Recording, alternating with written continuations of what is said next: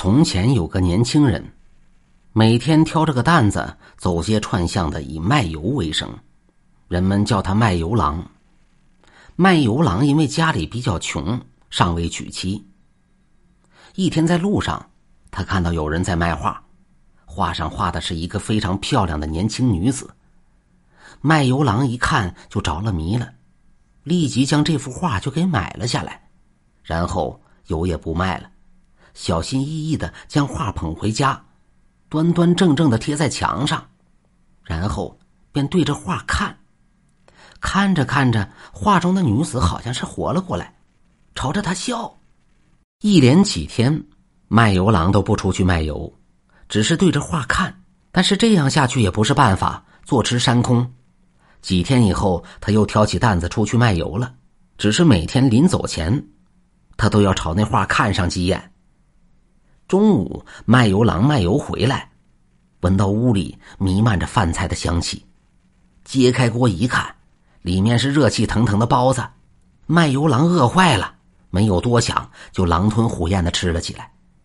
一连几天都是这样，不是包子、水饺，就是馄饨、面条，色香味俱佳，而且还都热乎乎的。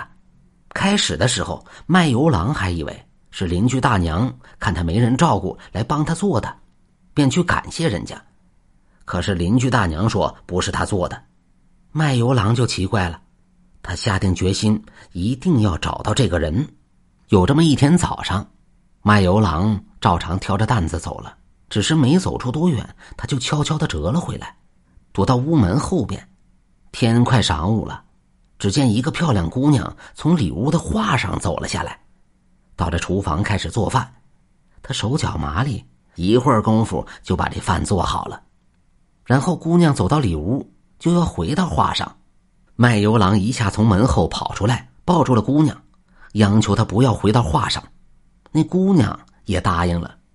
画中姑娘做了卖油郎的妻子，以后卖油郎出去卖油，姑娘就在家里操持家务。姑娘很会持家，家里收拾的井井有条。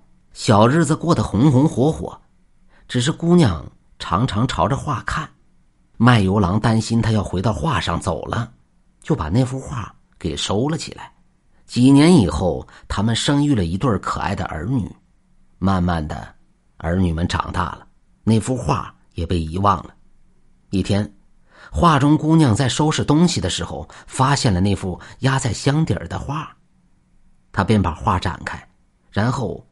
回到画上不见了，卖油郎卖油回来不见了妻子，便开始四处寻找，怎么也找不到。他突然想起那幅压在箱底的画，便打开了箱子，一看，画不见了，便知道妻子是回到画上走了。原来姑娘是画仙，因为前世姻缘前来报恩，与卖油郎做了十几年夫妻，并为他生育了一对儿女。